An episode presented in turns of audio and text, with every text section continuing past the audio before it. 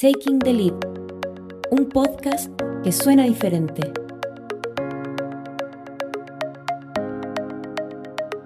Matt, thanks for joining us in Taking the Lead. How are you? I'm doing really well. Yourself? Just lovely. Quarantine lovely, pero uh, lovely nonetheless. so let's get started. I'm going to get started with the first question that we ask every guest that comes on our show, which is what role do companies play in social crises? Which is now all of a sudden a really big question, right? Huge question. It. Uh, I, this is a tough question because we're not all starting from the same place and we're not all dealing with the same opportunities. So, as in any crises, there are people who are unfortunately on the receiving end of most of the negative consequences. And then there are individuals that are actually thriving in that particular crisis because that's, I mean, that's the, the just the nature of how that generally unfolds. I think here's what I do believe that people, whether they are employees or consumers, expect more. So they expect more from companies going forward when it comes to being involved in social crises. And I think they do for a few reasons, not the least of which is that we've lost a lot of trust in traditional institutions, whether they be government or you know, educational institutions, to support us and I think the last 12 weeks, at least, has illuminated for us that we have some significant problems and um, that we have to be better. So when it comes to business, I think that's the, the part where we're trying to help play a role. And I don't think we need to overcomplicate it. So I'll give you an example.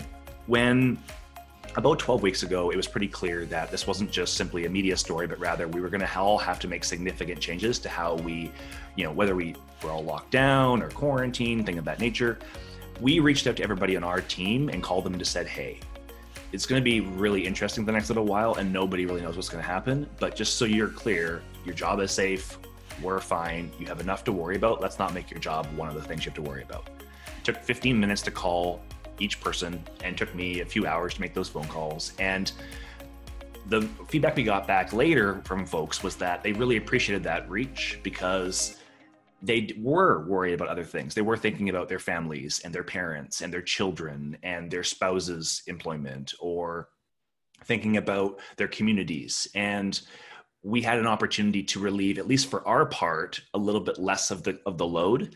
And I think people need to think more in those terms, which is that I see a lot of people pointing at others and suggesting that they should help solve the problem when I think that that's true and that we should also do our part. So for us, doing our part meant uh, speaking with our employees and making sure they knew that they were respected and safe. Uh, it meant changing the revenue generating parts of our business into now more communications and charitable parts of the business. Uh, and it just meant doing a lot of listening and understanding that the needs of our customers and the needs of society were going to change, and that we'd have to be really good at listening and really agile to make sure that we could have impact uh, when this does return to some sort of new normal. Definitely. I mean, it, it, sounds like empathy and kind of like that the human touch is kind of at the center of like every perspective on business in social crises. It's really interesting. So, before we start, can you give us your perspective on the role of um, HR within an organization? That's a loaded question, um, and, and, I say it's loaded because I have I have two answers. I have uh, how it is, and then how I think it should be, and they're different. So, how it is for the majority of organizations and the majority of people that I talk to when they ask when I ask them to define HR, it's in administrative terms, it's in compliance terms HR is a cost center. So it's the place you go to when you need to find a way to save money. Um, and its value in a strategic context is, is questionable. Um, how it should be is essentially the opposite of that. HR should be a, a portion of the organization that is obsessed with performance. Uh, performance of the individual, performance of the team, and then ultimately performance of the organization. Because in most organizations, the human resources are what powers the success. So HR should be tasked with architecting work experiences that allow people to have success. And that's now taking a completely different definition because now workplaces have to be thinking about both physical work environments and virtual work environments, which are different and have different requirements. Um, obviously, a virtual environment requires a lot of technology and a lot of intentionality around how you spend time and how you assign tasks and how you give feedback. Um, when I think about my experiences in the corporate world, there was a lot of lazy management um, where you had leaders who were not giving their um, their team members really the chance to have success. We're not setting them up for success. Um, we had people who were micromanaging. We had people who were not as involved as they should be in the work. We had just a, a wide spectrum of leaders. And, and by the way, that's okay because it takes time to learn how to become a leader. But when you're in a virtual environment, the learning is different and the skills to be successful are different. So we have to, in that way, teach people so they can be more effective. So I think if, if you accept my premise that HR is compliance and administrative focus, and that it should become more strategic and, and if anything, um, a profit center, then we have to look at the problem really in two ways. And I think I tend to view it in simple terms, economic terms, supply and demand. Demand is what organizations and their leaders want from HR. That has to change because right now, too many organizations want their HR teams to do only administration compliance and become a cost center. Um, we have to convince those individuals that uh, HR is transcends the organization and ultimately will power its performance. Which is why when I'm producing content talking on you know podcasts like this or putting out my own articles i try and bridge the gap between the ceo the cfo the cmo the cio and the chro because they're all interconnected and we need to leverage each of those functions to get the most from them and then in service to again performance of the organization and so I think from a demand side of things, we need to work with those professionals and work with our leaders to help redefine what HR can be and put together to put together business cases that demonstrate what it is. And I think on the yeah. Sorry, go ahead. No, I'm I'm sorry. I thought you were done. You go. I got one more piece. Yeah, no, it's so that's the demand side, but on the supply side, that's of equal importance. And this goes back to my earlier point around the finger pointing exercise that tends to happen when we have bigger and more complicated problems. So uh, we need organizations and their leaders to be able to redefine and be, to redefine their expectations of HR. And we need to fix the supply. And the supply comes down to what we're teaching people so that it can have success, so they can contribute to the expectations of their organizations. If we if we can wave a magic wand to convince every single board and every single CEO that HR is a strategic profit centered an organization, but we don't have the, the the individuals in the roles to, to meet that demand, it will the expectations will drop to the level of people that are in the network. That's just the way it will work, and it will be sad because there'll be a dissonance between what people want and what they can get. And I think that comes down to three groups. The first group is post-secondary institutions that are teaching people, you know, HR. There's HR MBA programs and bachelor's degrees and certificates and diplomas and what I'm seeing is in the majority of cases, the things that they're being taught in universities are not relevant in a business context and the currency in which they're trading is declining so that we're teaching people really old institutional knowledge that is frankly not agile enough and not reflective of what's actually happening today and it's setting up students for failure because when they get into the actual corporate environment they don't have the skills to be able to do the things that are actually important like for example can you influence the people around you without any authority that's a huge skill that takes time to build and, and, skills to build, and ultimately will determine your success as a leader in any function, but in particular, human resources. They don't teach that in university. Um, we don't teach that, by the way, as well in HR professional associations, the ones that certify and accreditate people that are in this profession. We're, again, we're, we're valuing the knowledge and the skills that feels much more like accounting, feels much more like compliance, feels much more like administration which is part of the problem. We're literally setting up people to create the problem that we don't like, which is being viewed as purely an administrative compliance and you know cost center environment. So we're setting ourselves up for success. We have to change both of them. And until we do that, we're going to have this inequity and the process is not going to change. So I think about events like this and podcasts uh, like this that are able to share knowledge and educate people and inspire them to do things differently. We need to see that if we're going to transform this profession, which I think we need to do in service to creating more human centered workplaces. Definitely. That's really interesting. Especially, you know, I think that the parallel that you're drawing between the education system and the role of HR is really in, in line with what's happening, particularly in Chile right now in the education system, where you're seeing, okay, we had a generation of teachers that were trained to teach content but not to teach skills and now we're seeing that when you have students come out of that kind of environment, they don't have the skills that you need at the end of the day to be able to be successful in the work environment, just like you were saying. But if we give teachers the skills to teach skills, like they are going to get out of there in a way that they're able to have a bigger impact on their work environment and a bigger impact on their society. Super interesting. Um, moving on. So, in Latin America and in many parts of the world, civil unrest is growing in protest of systemic inequalities in different forms. So, as citizens, countries, and companies, we're at a moment in time where we're looking how we got here, what we're going to do about it. What reflections can you share from the perspective of, of an HR role and on how people management has contributed to the current state of affairs, the social unrest? Yeah, so I think first I'm just um, for those who don't know, Latin America has a special place in my heart. I completed my MBA in part in Latin America and spent a lot of time in places like Brazil and Mexico and Argentina. And I'll be honest, one of the experiences in my life that was very transformative was an experience that I had in Sao Paulo. That's a whole different podcast, but just I I, I identify so much and I resonate so much with the challenges. So I have friends and you know all sorts of colleagues in, in the market and have clients in the in the market and you know, I, to be honest, without that experience, we wouldn't be chatting today. So it's like it really set me on a different path. And I'm not an expert in Latin American economic policy. Um, and while I have spent lots of months in Latin America and I do have lots of friends in that market, it's it's not the same as living there. And I'm mindful of that. So I guess my perspective is anchored in that experience, and I just want to kind of state the limitations of it. Um, so whether I'm talking with clients or talking with people who are running, are running family businesses. Um, we're talking about their fears we're talking about their frustrations and their hopes for the future. And i think with latin america unfortunately the conversation has to start with corruption.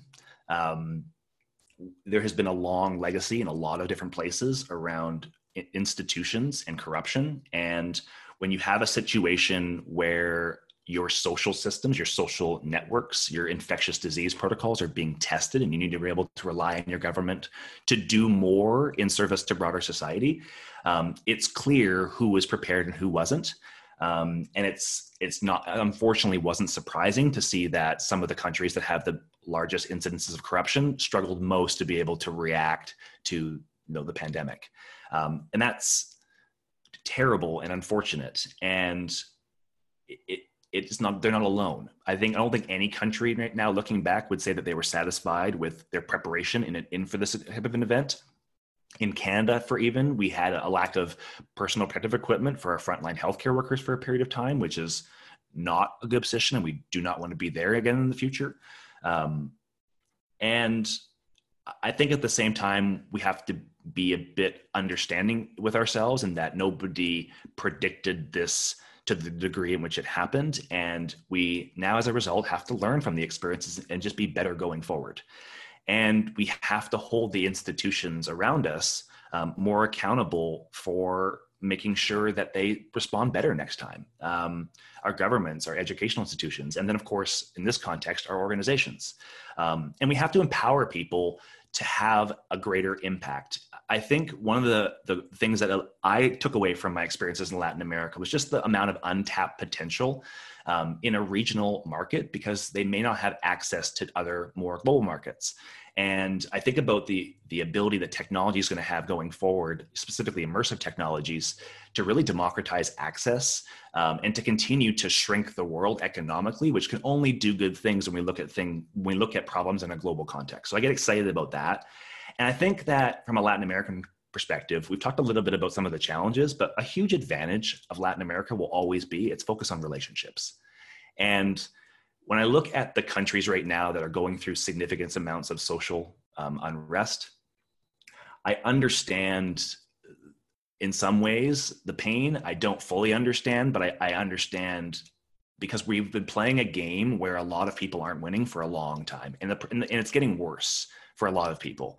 And there were problems before all of this, and this you know pandemic and the social unrest has just exacerbated long-standing problems that really need to be solved. And the way we're going to solve them is by coming together. And for cultures in Latin America that have always come together, that have always risen above challenging circumstances, I think they're better positioned to be resilient. Whereas I think countries that are more fractious and are infighting and fighting each other are going to have a slower recovery because you're going to have to realize we have to move in lockstep going forward. We don't have the luxury of just throwing the problem over the fence anymore. The world's too small. So I think about that, um, and it gives me some optimism around Latin America. But there's no doubt there are some challenges in the short term. Definitely, so many truths in there. um, so your organization, Bento HR, was born out of of what you see as like the brokenness of a traditional corporate culture. You see a redefinition of workplaces happening. What does that look like from your perspective? And how does it change the way that private sector that the private sector is participating in society and interacting with its clients? Yeah, I think as I mentioned before, a business just has to be better. And I say that because we created economic models that just they, they've led to our present circumstances. So I think one thing I just want to say for the sake of clarity is we built this game. Look, as a society, as humans, we've built this economic model, um, and we're the ones who are choosing to keep it in place. And I say we because it's not you and I, but it's the proverbial we. There are people who can change this who have, for whatever reason, not changed it.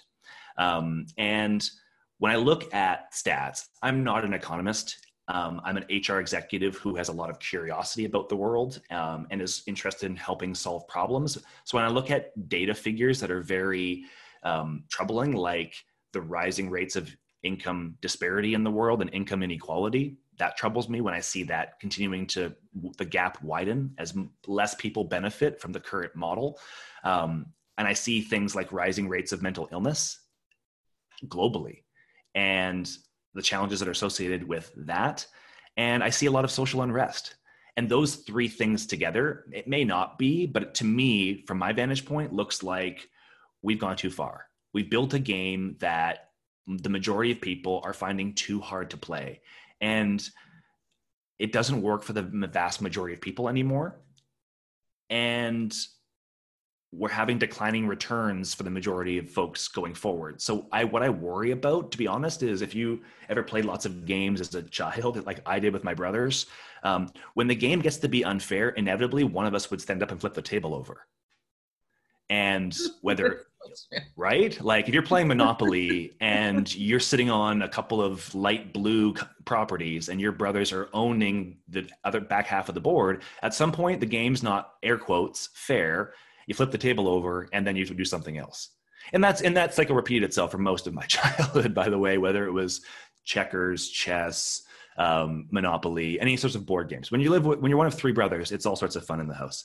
Um, and i worry that's what's happening now. I worry that people are saying this game's not fair. We need to play a new game.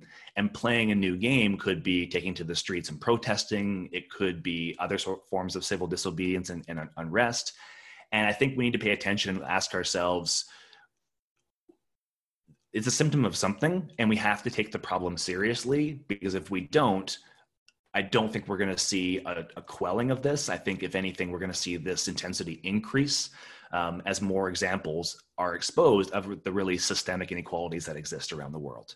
Um, and I think that's um, a challenging piece for me specifically because we talk about corporations and i've just given you kind of a broader perspective but i'm a business owner so i have to ask myself what's my contribution to that problem and then what is it also to that solution? And i say this knowing full well that i spent many years working in the fortune 500 and created and helped aid and abet if you will this current economic model for large organizations.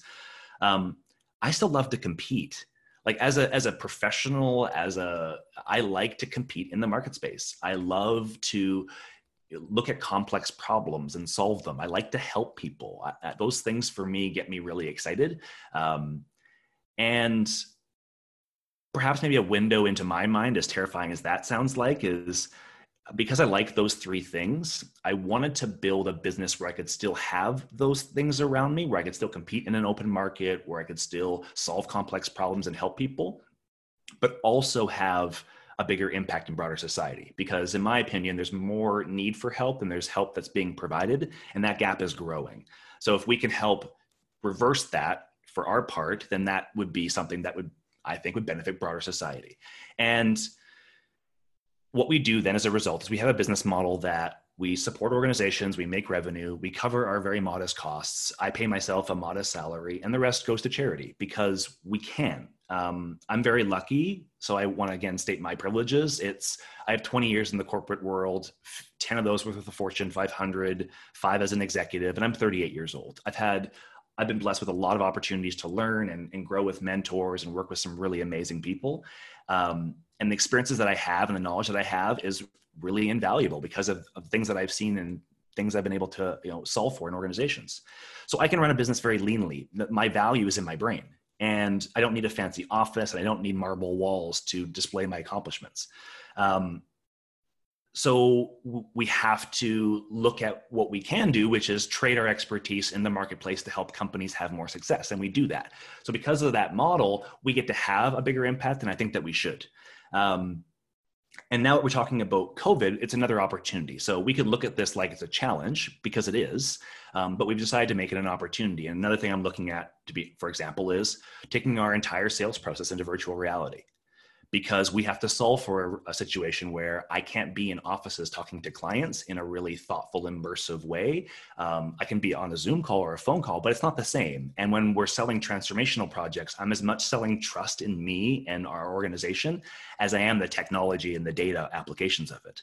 So, you know, the application of immersive technology to me is interesting because it creates a more immersive and intimate environment for you know a client or for um, a potential prospect. So we're looking at doing things like that to try and replicate what we know works well um, but be respectful of a, of a time and space where we're probably not going on planes and flying internationally for at least the remainder of 2020 so we're thinking about how do we solve for things like that. And here's the other benefit. Now that we've talked about that process let's just say for example that's wildly successful successful and i can sell you know to people from around the world and, and help clients from around the world but never leave my apartment in vancouver well, I'm going to save a lot of money for our organization for flights. We're going to save a lot of money in hotels. We're going to have a way less impactful environmental uh, footprint.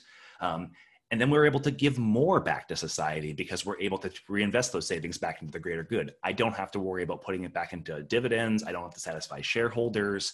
We literally can just help more people. So we're trying to find the innovation that exists within constraints um, and we're, you asked about the redefinition of workplaces. I think it starts with us, and then we have an, um, an obligation to help other people get to the same place.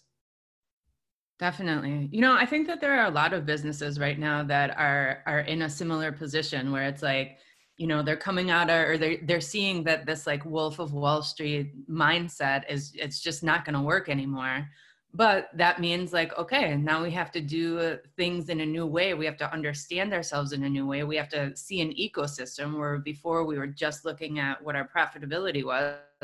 And like what does that mean for us you know? And i think like a lot of companies get scared and think well i mean like i don't want to become like an ngo or something like that. And it's like no you don't. Like you can be a profitable company and still um, do good you know, do good and make money. You don't have to screw people over despite popular beliefs. Well, and here's the irony of all of it. When you actually do the right things, you actually make more money.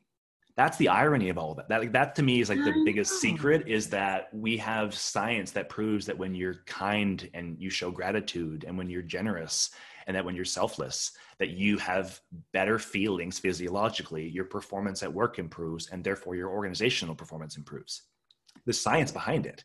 But we've chosen a model where to your point we've we've um, if you will cast a, a, more positive light on this wolf of wall street because of what have they been able to accumulate. But then we haven't asked at what cost. And i think to your point we're asking about we, we're looking at both the cost and the benefit. So we're asking ourselves okay yes maybe you've acquired a lot of assets. Maybe you you do have a lot of material um, you know assets. What did you have to do to get that and what did you also deliver back to society? Because it's clear you've taken from society. What have you contributed back to society? And i think we're being evaluated now on that scorecard is what are we doing relative to the people around us? And how are we helping support the you know people around us with an understanding that those who are disproportionately privileged i believe anyway should be disproportionately contributing to the greater good. It's not fair to ask us all to share an equal benefit when some of us have benefited disproportionately from the previous model. So for what that's worth Definitely. I mean, I, I, hope that we can get as many companies as possible asking themselves those questions in, you know, the coming years. Definitely. So you're a big data guy. how can HR use big data to repair or strengthen a company's relationship with their employees and the public in the, the context that we're speaking about? So I think the first answer would be is embrace it. Uh, it's the number one topic that I am asked to speak about at conferences around the world, whether I'm in Scandinavia or Latin America or Western Europe or North America. It's analytics and putting analytics into action. There are still too many organizations that have not embraced analytics um, that are resisting quantification for whatever reason. Um, and the reality is, in, when you when you don't have a sense of your performance with quantifiable measures, you're relying a lot on subjective observations of people, which may or may not be accurate. Um, you certainly have no way to measure it, and you're flying. I would think mostly blind. So from a just from a from a logical perspective, you shouldn't be doing that and you're and you shouldn't be doing that because you're creating a lot of chaos in an organization that ultimately is impacting other people around you whether it's your customers or your employees so we need to first embrace big data we need to embrace analytics. We also need to understand its limitations. So no one including me that i've heard of is advocating for a model where we just completely do not look at subjective inputs. We don't look at the human experience if you will. We need to use them in complement with each other. So we need to make business cases and arguments and have conversations blending both the qualitative and the quantitative. And we need to do that because that's the language of business and that's the way decisions are made as they should be made, which is based on evidence and based on what is what makes sense. Um, we also need to though take action because I think for the organizations that have begun the path of big data, I see too many organizations who've just dashboarded it and scorecarded it and they're observing it but they're not taking any action against it. And I was in an organization myself where I ran an analytics suite that produced monthly reports across several dozen metrics. And unfortunately, the report in this case was actually used as political fodder. It was we put a report out, people would see the results. I get a bunch of emails from angry executives saying, Why didn't you update this number? And what's the recency? And what's going on here? And people arguing over whether it's six or seven, even though the target is two like just crazy type um, conversations because I say that because we weren't actually addressing the root problem. We weren't actually having a conversation about what was driving the result. We were playing political whack a mole with our KPIs, and we never actually were interested in solving the problem. And that for, frankly really frustrated me because we could see there's a problem. We could see that the problem had impacts to people around us. We could see it was hurting our business, but we were more interested in making sure that everyone knew it wasn't our fault, but it was somebody else's. And that happens so often. All the time. It happens all the time. And that's just human nature. So I think we need to kind of transcend above that and take deflate a bit of the um, adversarial conversations around data. And here's how I've done it. So I worked in organizations that were predominantly in retail where it's all about managing KPIs and it's very high expectations with very limited resources and compliance and playing KPI whack-a-mole is the order of the day. What we did was just quite simple. We took away the disciplinary implications of the data. So I use an analogy. We put a flashlight on it. We put away the hammer. So when we had people that were not hitting their targets for whatever reason, we would illuminate the the non-compliance to use a really terrible term or just the opportunities to use a better one. And we would sit with them and say hey the number isn't where we want it to be it's not where you want it to be. Why do you think it's like this? And then how do we help you get it to the place it needs to be? And those conversations were productive because it wasn't in a disciplinary context so there was no issues around transparency. Surprise, when you put disciplinary implications on things, people don't want to accept responsibility for stuff because they don't want to have disciplinary action against them. So they don't own their part of the problem. They don't, they aren't helpful in illuminating where the root causes might be. So when you take the disciplinary implications away, now you have a partner, not an adversary. And you can actually work with them in tandem to fix the issue and also develop their skills so that it fix it fixes and it sustains. So to me, that's an obvious switch. But too many companies, again, are saying you didn't hit your target. There's a there's a accountability. There's a there's an issue with that. We need to address it. So I think just changing the context of the data again graduates you from dashboarding now into taking action. And ultimately, that's the secret. You aggregate the information. You make sure it's accurate you observe it, you do some analysis to see where you have opportunities, and then you take action against those opportunities. And if you can do that really, really well, you will be a very successful business. Um, and if you want to go further, you can get into predictive analytics and actually project problems before they become issues. And you can graduate from being a firefighter into doing fire prevention, which I problem is I promise you is way more fun. Um, but let's just start with accepting that we can use data, taking action against the data, and then we can have a conversation around the you know machine learning and quantum quantum computing, all these fancy things. I think we have a, a path to get there. Definitely. You know, I feel like that a lot of what you said I can also use with my relationship with my kids. um it, it, totally would work, believe me. Um so what are the key takeaways that you would have our listeners pay attention to? Well, besides the the parenting tips we've been able to provide today, which I think right. is great because I think it speaks to what we're talking about, which is that HR people need to look at their strategies and their programs and their policies and just the way they go about their business in the context of what actually makes sense. So, when I talk about removing the disciplinary implications of data, I'm, I'm using behavioral psychology. I, it's, it's, I'm not a genius. Like, this is, it's been proven that the carrot always has more sustained and lasting benefits than using the stick and yet we continue to use the stick because what we've done is we've changed the game to where the stick is important. So one of the one of the great consequences of having a a public marketplace a stock market that evaluates its performance on a quarterly basis is that it drives to short-term decision making which is almost always better when you do use the stick.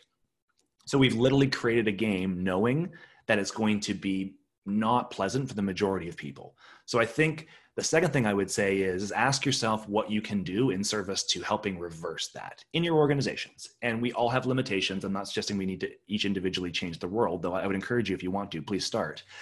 It I think it comes down to what can you influence within the sphere of your role with of your organization and be moving incrementally towards the practices and the behaviors that we know work whether it's behavioral psychology, whether it's the adoption of technology to automate your practices, whether it's the adoption of you know, analytics to inform you know, future business decisions, we can be better. And I also understand that the model that we set up and the institutions that we entrusted to teach you to do that failed you our professional associations do not have the curriculum and the programs and the strategic vision right now, unfortunately, to pair content with the actual needs of the HR professional of the 21st century.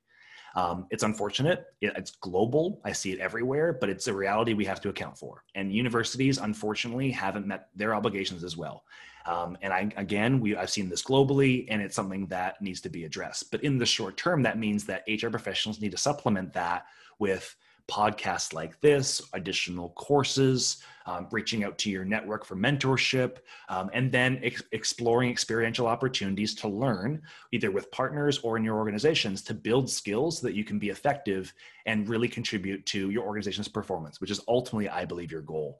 Um, and then just last and not least, we've talked about some really heavy stuff on today's conversation. And I'm, I'm so glad that we're having this conversation in an HR context because I think oftentimes this discussion is happening with CEOs or board members and HR is not part of the conversation. And you know, I one phrase that frustrates me is this idea of HR needs to see the table. I don't like that. I think HR needs to build its own table, invite other people. So I'm glad we're doing this in that context and we can bring people into this conversation.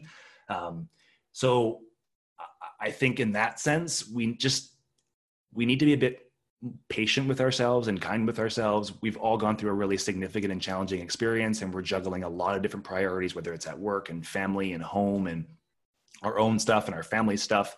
Um, and we've done a really good job in spite of very challenging circumstances. So, thank you to everyone who've done what they've done. HR people have, will, and always have been selfless in supporting other people in their organizations. Um, and thank you for doing that in spite of the fact that the institutions around you haven't done a great job supporting you. Um, and just trust in the fact that if you do your part that there are people like our organization and others that are trying to influence things um, from all of those perspectives. And we could have a completely different podcast about what we're doing in that area but I, each of the areas that i discussed we have a material uh, effort right now being deployed in those areas hoping to solve this problem systemically because i don't think we can do it purely with consulting alone. Uh, it starts with things like this. Great. Great. Yeah. I mean, thanks a lot for bringing this different perspective to the table because I think that you're right. It, it's definitely not the um, traditional vision of HR within an organization. So, Matt, we're going to be including your contact information and uh, your website in the, the detail of the episode. I also understand that you're going to be at the Seminarium annual HR conference the 18th and 19th of August. Digital, obviously. Uh, uh, digital, unfortunately, um, because I was excited to go back to Latin America. To be honest, I have friends in Santiago. I, I was planning to spend another month in the city and then go over to Colombia. I was I was going to have a Aww. great time. I will return at some point, um, but in the It'll interim, still be here next year. I hope. uh, I'm sure it will, and it will be just as lovely as it is now. And um, I can't wait to see my friends again. So I'm looking forward to doing that. In the interim, we'll we'll we'll make do with the virtual and I'm super excited about the opportunity to have the conversation um, at a different level with a group of people that are clearly interested in making change within their organizations and providing my perspective for what it's worth. So I would encourage anybody who's interested in popping by, um, please do. We're going to be having really thoughtful conversations like this about the problems that we are all facing. And if nothing else, exchanging knowledge and support and are expanding our networks to help each other. Definitely. Well, we'll include a link for people to sign up for that event also in the details of the episode for anyone that's interested. Thanks again, Matt. This was great. I love your perspective. Thanks for taking the time to talk with us. Such a pleasure. Talk soon.